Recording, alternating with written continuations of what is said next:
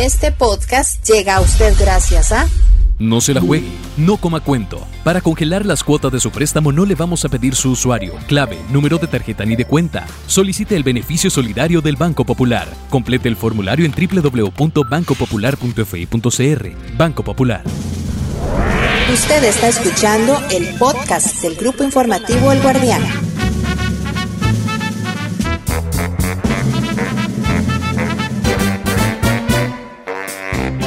Pura vida, planeta Tierra, somos nosotros los terrícolas.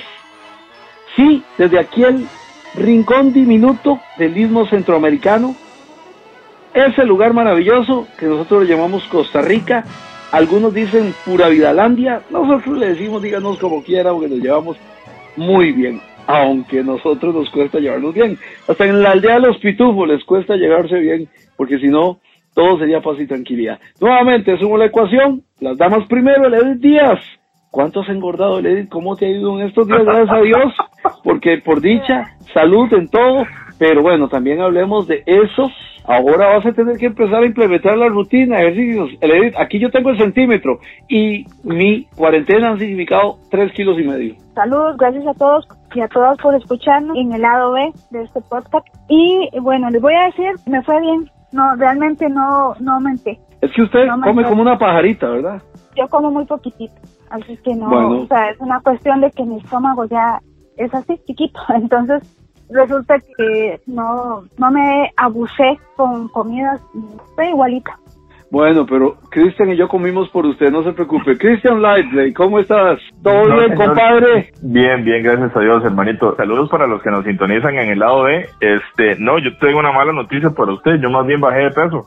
Acuérdese que yo estoy en un proceso de bajar 70 kilos, de los cuales ya me he echado aproximadamente 28, 30 por ahí, en tres años. No, pero sardinitas, arroz con leche, empanadas de piña, de chile, no, pues que, conserva, arroz con camarón. Ah, papillo, yo no le he negado el diente en nada. ¿Ve? Ha sido una cuarentena que lamentablemente ha significado para nosotros subir de peso.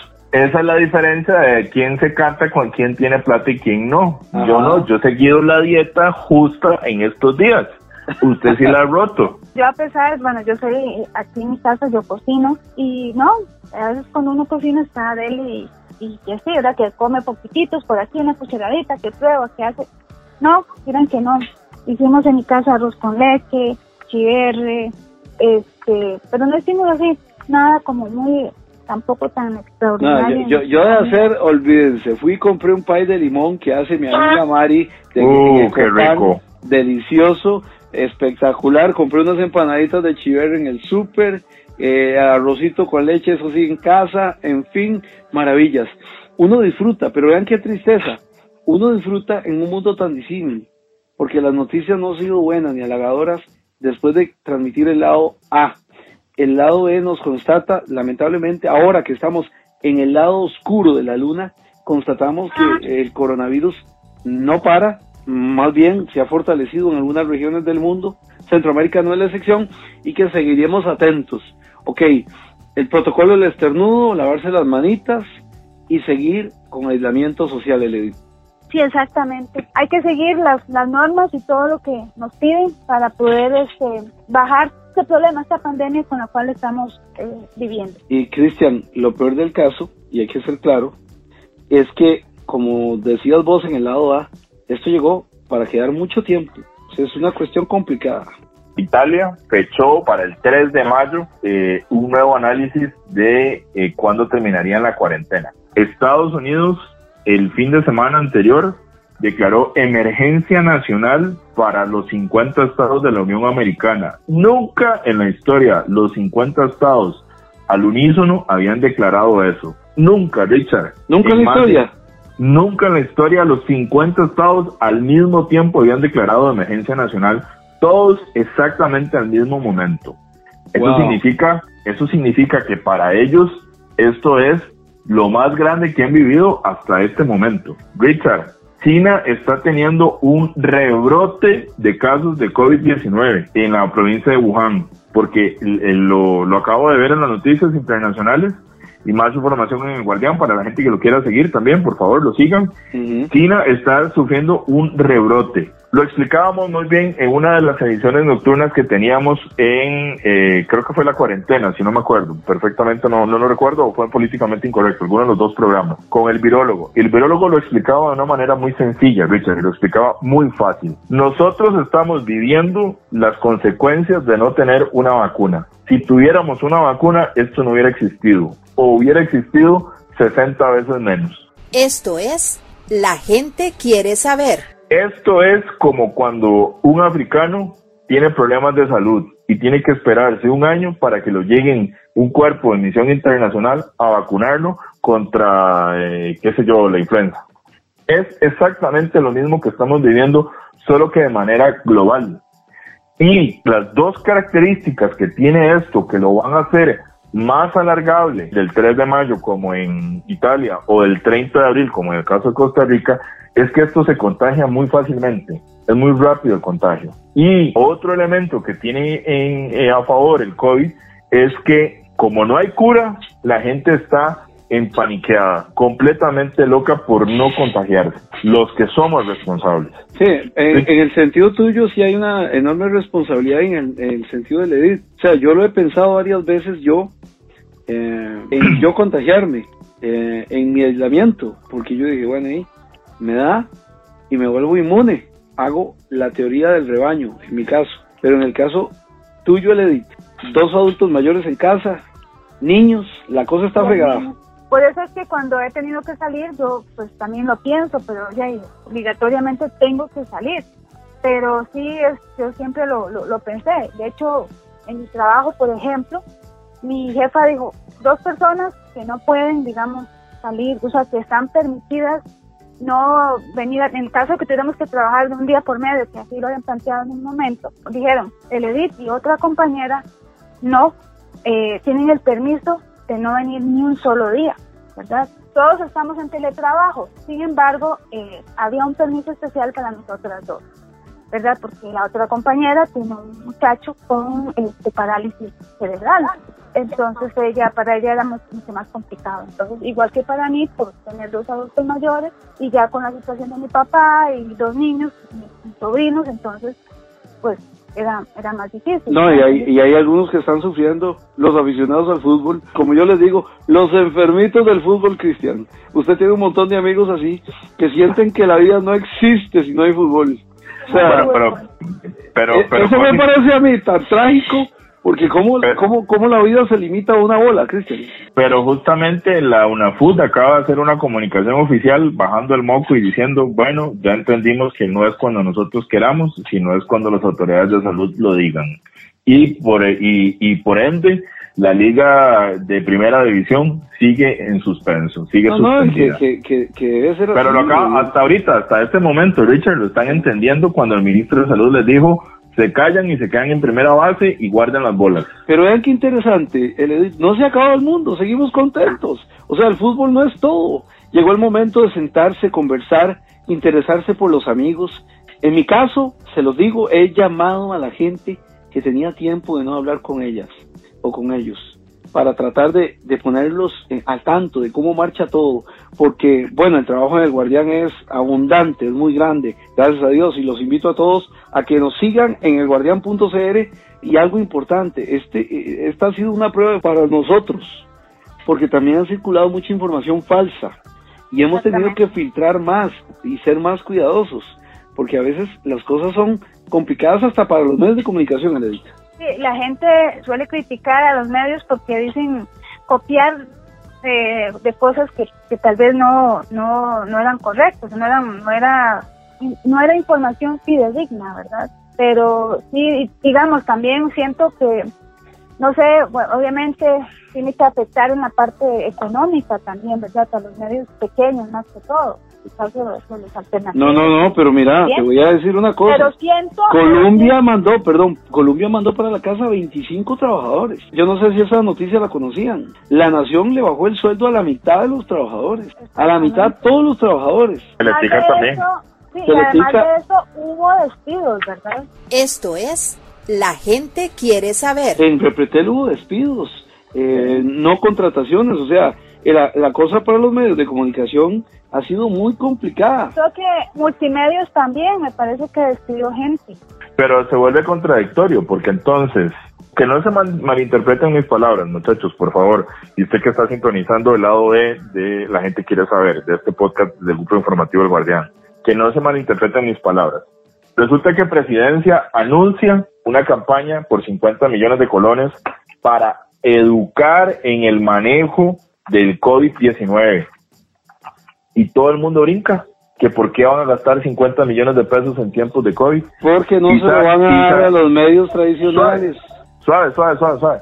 Pero sale el presidente del Colegio de Periodistas, don Belisario Solano, diciendo, de ahí, entonces, ni mucho que caliente ni poco que enfríe. Hay plata para los medios de comunicación para que puedan seguir operando y la gente se queja. Y si no hay plata, entonces también la gente se queja. Se queja. Entonces, y este es el planteamiento que hacía don Belisario, muy acertado a mi parte. Él lo que decía es, llamo a la calma, llamo a la cordura y al uso de la razón en el uso eficiente de esa plata. Y ahí sí te doy la razón, Richard. La plata no iba a ser repartida equitativamente, pero por lo mm. menos había plata. No, no, pero por ejemplo, nosotros, nosotros vamos a decir... disposición, ¿verdad? Para no, pero una disposición sesgada. ¿Por qué? Porque los medios digitales no fuimos tomados en cuenta. Porque además la escogencia fue al dedo. Miren, hay tres formas de matar los medios de comunicación en el mundo. Número uno, plomo, México, Colombia, Afganistán. Dos, cárcel, Venezuela, Cuba y Nicaragua. Y, hambre, donde las, los medios de comunicación no tienen acceso a igualdad de condiciones a la pauta. Es lo que se llama una falta de democratización de la pauta publicitaria. Eso ocurre en Costa Rica. Nosotros levantamos la voz y le pedimos incluso al presidente del Colegio de Periodistas que preguntara qué pasaba con nosotros, porque realmente se los digo. O sea, también los medios estamos atravesando una crisis y todos tenemos derecho a un poquito de la pauta institucional, gubernamental, porque todos tenemos públicos diferentes. Vea, les voy a contar una infidencia. El Guardián tiene un millón de visitas el mes pasado. Un millón tuvimos de visitas. Eso es muchísima gente. Eso es muchísima gente. Estamos hablando de una cantidad significativa. Pero bueno, ¿eh? No hubo parámetros. Entonces aquí yo es donde digo que la crisis lamentablemente ha aflorado otras cosas. Otras, las alianzas de los medios de comunicación, de un medio de comunicación con el Ministerio de Comunicación, que extrañamente los increpamos y dejaron de filtrarse los datos de las conferencias de prensa y ahí se reveló. Y ha habido otras anomalías. Esta también nos ha permitido entender que eh, no todos somos iguales, Exactamente. Y creo que es justo que también partieran el ayote también por la mitad o muchas cosas, ¿verdad? Porque es justo, ¿verdad? Todos tienen derecho a recibir un poquito de recursos para poder sobrevivir, ¿verdad? A mí, a mí lo que realmente me preocupa es el, la asignación de criterios para la pauta, Richard. Yo, yo concuerdo con el idea en el sentido de que la yo tenga que partirlo a la mitad. Lo que pasa es que no todos somos iguales dentro de los medios. No. Y, y, y ahí es donde empieza a privar la desproporcionalidad para asignar la pauta. Sin embargo, ¿cuál es la implicación de que no tengamos plata en los medios de comunicación para trabajar? Bueno, que la gente se queda sin la pluralidad de voces que escuchar y al final de cuentas se queda solo con un medio para informarse y eso es peligrosísimo. Y eso que usted, que le acabo de explicar, que usted nos está escuchando, lo tiene que entender. No es lo que diga solo un medio, es lo que digan muchos medios y después usted se forma en criterio.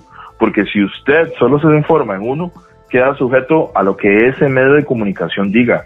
Y eso no es correcto en una democracia. La pluralidad de voces es lo que forma la opinión pública y el criterio público. Retomar lo que dice para que la gente quede claro. No es un reclamo por una ambición económica. No es un reclamo por eso. ¿Por qué es? Bueno, es porque simplemente tenemos la mala costumbre de comer tres veces al día. O sea, también somos una empresa, también somos un medio, también somos una organización que si no produce dinero, quiebra, como cualquier otra organización. Y aquí no es el afán de lucro por llenarse las bolsas y salir corriendo con las bolsas llenas gritando que tengo plata en la bolsa. No, es que también el trabajo profesional se reconoce de manera profesional. Pero suave, usted dijo algo importante, perdón, Cristian, que es la pluralidad de las voces.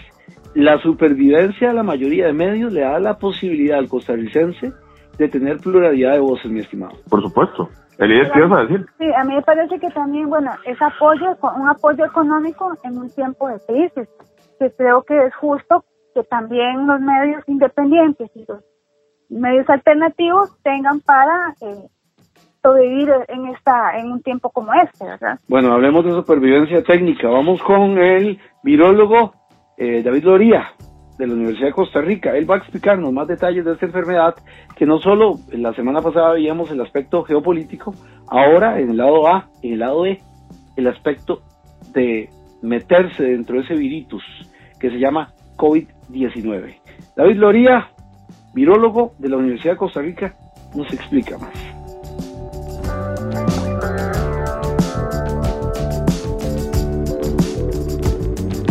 Esto es La gente quiere saber. Doctor, em, leyendo un artículo del New York Times, desde la más honesta percepción de un periodista pensábamos que el COVID era un agente o un virus más sencillo, pero bueno, leyendo particularidades que yo le comparto, por ejemplo, que trae el artículo que dice que la primera proteína viral creada dentro de la célula infectada es en realidad una cadena de seis proteínas unidas. Dos de estas proteínas actúan como tijeras, cortando los enlaces entre las diferentes proteínas y liberándolos para hacer su trabajo.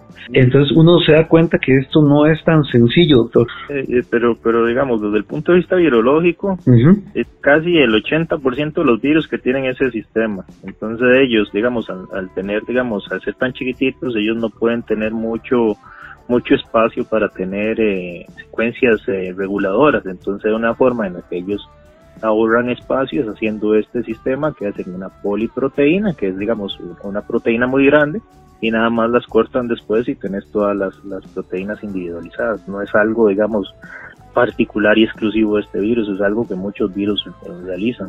De acuerdo a lo que usted conoce, doctor, eh, ¿cuánto conocemos del COVID? ¿Estamos apenas conociéndolo o en realidad ya tenemos suficiente información? No, tenemos un montón de información, ¿verdad? Con respecto al virus y a la partícula. Lo que estamos aprendiendo más que todo es de, de cómo se comporta en el ser humano, una vez que lo infecta, cómo el sistema inmunológico empieza a interactuar con él, hasta dónde llega a infectar, qué tejidos, qué células infecta, cómo es una respuesta inmune efectiva, cómo es una respuesta inmune inefectiva, etcétera, etcétera. Es la interacción. Eh, el virus eh, conocíamos desde hace rato, no este en particular, pero de los otros virus eh, humanos que han aparecido sí los conocíamos desde hace rato y se conocía bastante bien, digamos, desde el punto de vista virológico. Lo que estamos aprendiendo es la interacción con el ser humano. ¿Por qué se contagia tan fácilmente? ¿Tiene, ¿Eso es una particularidad o también es una generalidad? En términos generales, los virus respiratorios, características que determinan qué tan infeccioso, qué tan transmisible es un virus. Una de esas características es si el virus eh, replica, digamos, en la parte superior el virus se multiplica en la parte superior del tracto respiratorio. Entonces, un virus que infecta parte del tracto respiratorio superior va a salir muy fácilmente, ¿verdad? Otra característica es que si el virus produce grandísimas cantidades de partícula viral, eh, por ejemplo, un virus que infecte muy profundamente los pulmones va a causar mucha enfermedad, pero si no se replica en la parte de arriba, entonces no va a ser tan infeccioso. Este, al parecer, infecta tanto el tracto respiratorio superior como el tracto respiratorio inferior y por lo tanto hace mucha dispersión en la población y mucha enfermedad en aquella gente que se infecta. Doctor, ¿por qué la OMS dice que no está en el aire? ¿Es un virus muy pesado? ¿Cómo podríamos entenderlo? No, digamos, eh, virus aerógenos de transmisión aerógena, como por ejemplo el sarampión, este, se quedan en el aire por mucho tiempo ¿verdad? Entonces esto los puede agarrar un aire acondicionado y, transmitirlos, etcétera, etcétera. Este virus al parecer este, se produce eh, en una zona en donde eh, va a salir con mucha cantidad de, saliva y tal vez algo de, de, excreción mucosa y entonces el virus va en esas gotitas de, saliva que rápidamente caen. Este, qué tan rápidamente caen va a depender de muchas eh, variantes, digamos, si estamos en un aire eh, expuestos a la luz solar, si hay eh, movimientos de, vientos, eh, etcétera, etcétera, un montón de condiciones. No es per se que el virus sea grande o pequeño, no tiene nada que ver con el hecho de que se sedimente tan rápidamente, tiene que ver más que todo con eh, las gotitas de saliva en las que él va incluido. La verdad, no voy a citar el nombre del doctor, pero me había dicho que era un, virus fifiriche, así me lo dijo, porque se elimina con que un, virus fifiriche, un virus muy muy débil, porque con la espuma del jabón se muere.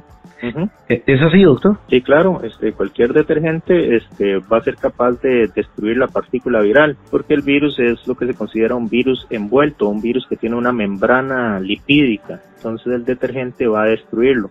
Y lo otro que pasa con los detergentes y los jabones es que van a hacer que eh, la suciedad se suelte. Y entonces al, al soltarse la suciedad se va a soltar de la superficie el virus y cuando se pasa el agua, entonces el agua va a hacer que el virus se drene y se vaya por el drenaje, de, digamos, del lavatorio o cuando usted limpia el piso o la superficie. Entonces lo que hace es neutralizarlo y a la vez este, levantarlo, soltarlo de la superficie y eh, eliminarlo con, con el resto de la suciedad. Esto es, la gente quiere saber. Ok, entonces es conveniente lavar la superficie, la mesa, y, y es, es, bueno lavarlo con agua y jabón. ¿El cloro es igual? ¿o no? El, el cloro, digamos, el, ese tipo de sustancias como el cloro y eso van a ser efectivas si la superficie no está sucia, ¿verdad? Porque el cloro no va a discriminar si es un virus o es suciedad. Entonces, usted lo que hace es, tiene que eliminar primero la suciedad para ahora sí aplicar el cloro para que el cloro pueda eh, encontrar esas pequeñas mm, cantidades de virus que quedaron y neutralizarlo completamente. Si hay suciedad y usted pone el cloro primero, el cloro se va desgastando, eh, se va a desgastar interactuando con el resto de materia orgánica que hay ahí en la suciedad. He escuchado que los cuerpos alcalinizados matan más los radicales libres y la gente dice hay que tomar mucho bicarbonato. Doctor, ¿en esas creencias tienen soporte científico o realmente son creencias? Para nada, el cuerpo, el cuerpo es un sistema fisiológico que tiene que mantener su pH estándar, más bien una, eh, una alcalosis eh, metabólica o respiratoria, es, es, más bien contrario a la, al funcionamiento del cuerpo. Eh, no tiene ningún fundamento científico. Aunque todos los cuerpos tengan un pH diferente, ¿verdad? Eso sí. Todos los cuerpos tienen pH diferentes, no, la sangre tiene un pH, un rango de pH muy limitado. Okay es muy limitado, no hay mucho movimiento. Doctor, ¿qué cree que debería saber la gente que sea importante? Sobre todo para entender, ok, usted me clarifica que el 80% de los virus tienen estas características. ¿Este tiene alguna característica particular? Bueno, yo no digo 80%, digo que muchos virus eh, tienen ese proceso de replicación en el que incluye una poliproteína que es eh, destruida, bueno, proteolizada por, por ella misma para producir múltiples proteínas, que es otra cosa que, eh, que la gente ocupa saber. que lo más importante es la distancia, el distanciamiento social, pero el distanciamiento social incluye dentro de la casa y fuera de la casa, eh, hablar, si la gente va a hablar una con la otra, dos metros de distancia, son esas gotitas que salen cuando la gente eh, sonríe y brinca saliva, cuando tosen, estornudan eh, o, hablan muy fuerte, son esas gotitas las que van a brincar rápidamente y ahí en el momento uno las puede capturar con la mano o, le brincan directamente a la boca o a la nariz y ahí es donde la gente se infecta, ¿verdad? ¿Es conveniente bañarse cuando uno regresa de la calle? Bañarse cuando uno regresa a la calle. Y, lavar la ropa. He, oído eso. No le veo mucha lógica, la verdad, pero si uno no tiene un nexo epidemiológico, doctor, hay necesidad porque todavía no hay contagio comunitario, entiendo. Sí, no hay contagio comunitario. E, eso de la ropa, eh, no creo que haya evidencia científica para, para apoyarlo. Eh, yo no lo consideraría. Eh, si, si, la gente eh, se siente más segura haciendo ese tipo de cosas, eh, removiendo la, la, ropa de calle y le da confianza, este, eh, o se siente un poco más tranquila de que lo pueden hacer, no veo ningún inconveniente, pero así como que sea algo prioritario como para disminuir la probabilidad de infección, no lo considero. ¿Tiene algún comentario sobre el interferón alfa 2 fabricado en Cuba, que en algunas latitudes como Italia están utilizándolo? El interferón, este, digamos, es una droga que se ha utilizado por muchos años, por muchos, muchos, muchos años para tratar infecciones virales, como por ejemplo la, hepatitis B o la hepatitis C. Eh, lo que pasa es que el interferón es una molécula que produce nuestro sistema inmunológico, se llama el sistema inmunológico innato. Y entonces lo que pasa es que hay una célula infectada, las células inmunes o incluso las mismas células vecinas van a producir algo de interferón y van a tratar de controlar la infección ahí mismo, ¿verdad? El problema cuando se aplica como medicamento es que no podemos aplicarlo localizado al sitio donde está el virus replicando y entonces se da de forma sistémica, ¿verdad?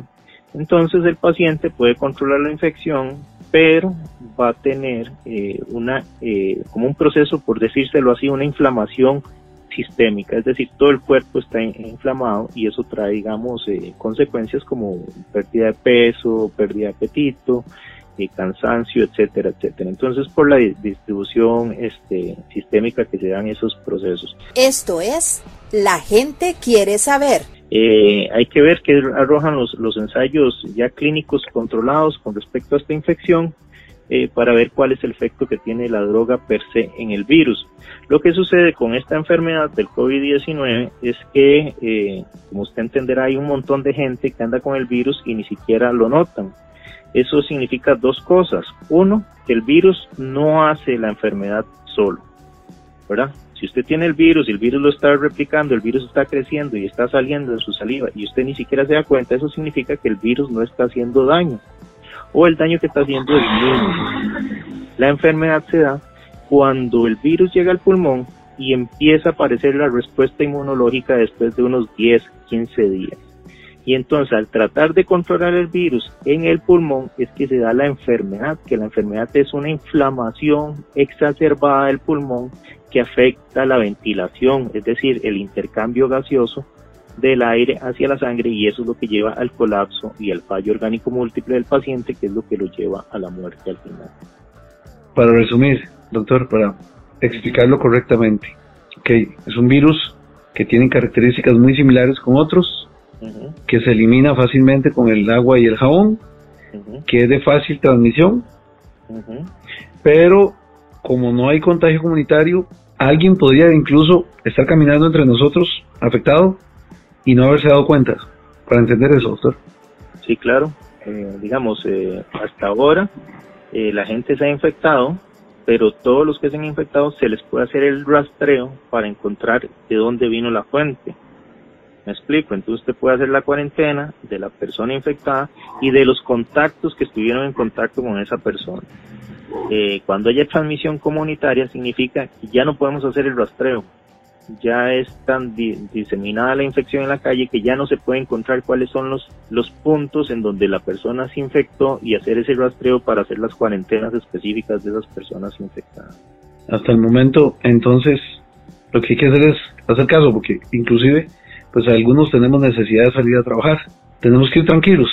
Sí, eh, como yo les digo, este, distanciarse dos metros, que nadie se le acerque a dos metros, que nadie te hable en la cara, eh, no dar la mano, eh, tratar de andar las manos en la, en la bolsa para no andar tocándose la cara, lavarse las manos tan frecuentemente como sea posible.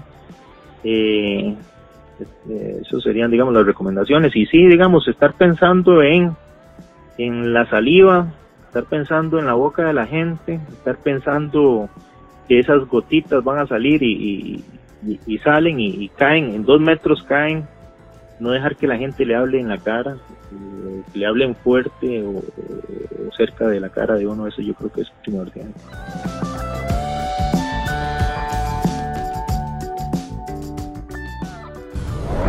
Usted está escuchando el podcast del grupo informativo El Guardián. Interesante, ya sabemos, eh, no, no tiene cura. La cura es el aislamiento social el no crear, por el momento, el no crear nexo epidemiológico, cierto, porque estamos hablando de abril del 2020. Si esto lo estamos oyendo en el 2023 van a decir, ¿cómo? ¿No han curado? Eh, como, como, dice, como dice el meme, eh, ¿en qué año estamos? En el 2020. Ah, eh, son los zombies el coronavirus. Los zombies. y esas, esas cosas, ¿verdad? Estamos en época de, de coronavirus, de COVID-19 donde lamentablemente se mide nuevamente la urgencia de que la ciencia tenga impacto. Aquí, Cristian, se midió también la academia. Sí, y lo que más me gusta es que es la academia pública. Va a sonar un poco extraño, pero eh, los datos, información fresca, constante, vienen de las universidades públicas esas de las que todo el mundo hace dos años con en, tiempos de, IVA, todo el mundo criticaba, al igual que criticaba al funcionario de la caja. Ahora resulta que todo el mundo sale haciendo anuncios, dándole aplausos a los funcionarios de la caja, cuando antes no era así, les decían vagos corruptos. Vea qué extraño es el mundo, Richard. Por eso hay que, por eso justamente hay que ser congruente con las palabras y los hechos. Usted no puede decir que el sol es amarillo y al día siguiente decir que el sol es azul Usted siempre tiene que decir el sol amarillo porque siempre ha salido así. No sé, la gente es muy extraña en este país. Es, digamos, ahora la gente valora lo que antes valora el trabajo que están haciendo, en este caso los, los médicos, enfermeras y todo, todo esto de personal, ¿verdad? Que, que anda policía, de todo, digamos, para poder este valorar el trabajo que hacen, ¿verdad? En este tiempo de, salvamento, digo yo, no sé si es la palabra correcta, eh, con el coronavirus, ¿verdad? Pero, pero es el valor que le están dando ahora que no, no se le dio antes. lo mismo que usted decía, Cristian, de que eran unos vagos, de que no sirven, no sirven para nada, que tienen maltrato, ¿verdad? Y también habría que ver, tendría que ver el efecto del plan proteger, ¿verdad? Y muchos se han quejado porque de ahí la gente tuvo que entregar sus datos, aunque yo no creo que, eh, por lo menos aquí hay una recompensa monetaria de por medio. Pero lo que viene del coronavirus es una cosa que tendremos que hacerlo jupa. Y yo digo que todos, aunque la responsabilidad principal es de los gobernantes, la reactivación económica real, no de mentirillas, no algunos cuantos que tienen sus empresas en, en parques industriales, zonas francas donde no pagan impuestos, no los piñeros que siguen contratando nicaragüenses y mano de obra ilegal sin importarles un pepino, nada. No, no eso, sino a la sociedad como tal, impactarle y darle los beneficios totales, compañeros. Agrego algo, la revista muy interesante en el año 2014 ya hablaba de la pandemia que viene. La pandemia que viene, la revista muy interesante en el año 2014. ¡Wow! Podría decir uno, otra vez la ciencia ficción supera la realidad, Cristian. Pero vos estás diciendo que tenemos que confiar en los gobernantes, los mismos que el ministro de Hacienda, sin consultarle al presidente, dijo que iba a ponerle un impuesto solidario a los, a los salarios de 10 mil colones, cual si fuera una recolecta en la iglesia o en el trabajo para la persona que se quedó eh, sin techo porque le llegó este un tornado. Eh, ¿Son esos mismos? Estoy hablando o son, los, mismos. O, son los mismos que el partido de gobierno le debe al, al Estado por haberle intentado estafarlo. Son esos no, mismos. No, no, no, no. Yo hablo, yo hablo incluso, te estás quedando corto. Yo hablo de esos mismos que no pagaron, declararon cero durante años. Empresas, ah, grandes empresas. Estoy hablando ah, de esos que, que se llaman diputados que ganan un platal que en su vida profesional seguramente no llegarían ni a la cuarta parte de lo que se ganan. ¿Y por qué no recortarle a los diputados la mitad del salario? A, a los jueces, a los jueces, altos jueces, los magistrados, la mitad del salario, al señor presidente la mitad del salario. Es que aquí... A ganan millones. A, los que ganan que aporten más, no puede ser proporcional. O sea, la viuda pobre, la viuda pobre era la que más daba porque era la que menos tenía. El que menos tiene es el que más da. En esa relación hay que entenderlo, Cristian. O, o son los que guardan 40 millones de colones debajo de una escalera. Son esos.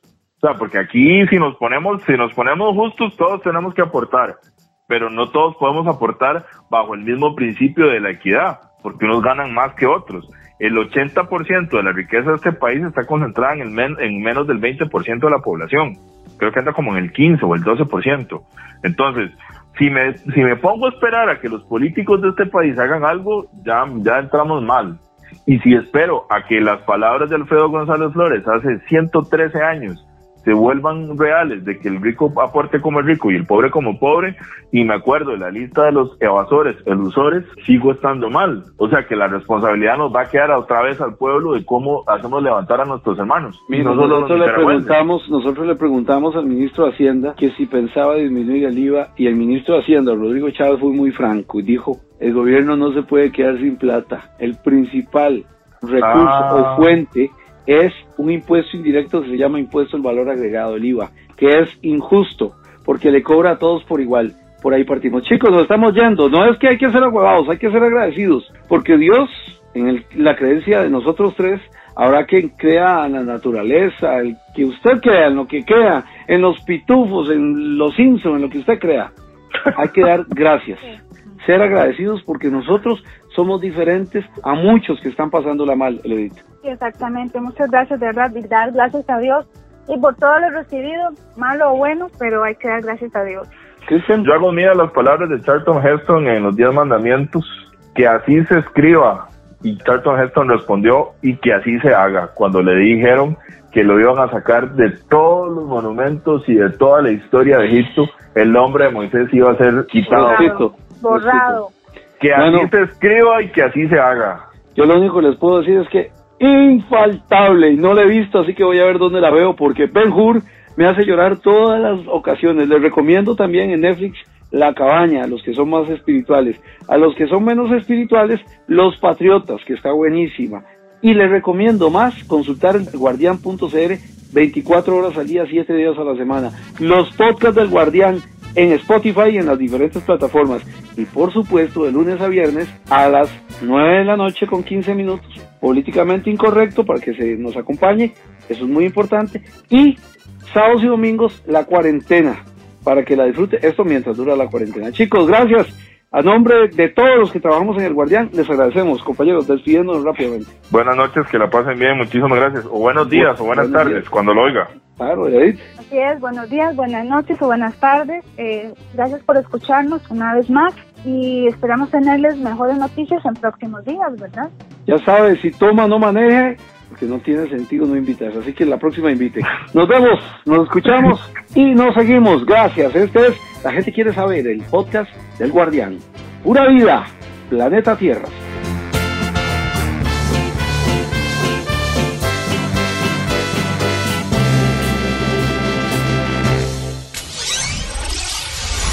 Este podcast llega a usted gracias a... En el Banco Popular pensamos en su bienestar y sabemos que juntos saldremos adelante. Consulte por el beneficio solidario que le permitirá despreocuparse por el pago de su préstamo por los próximos tres meses. Más información en www.bancopopular.fi.cr. Banco Popular.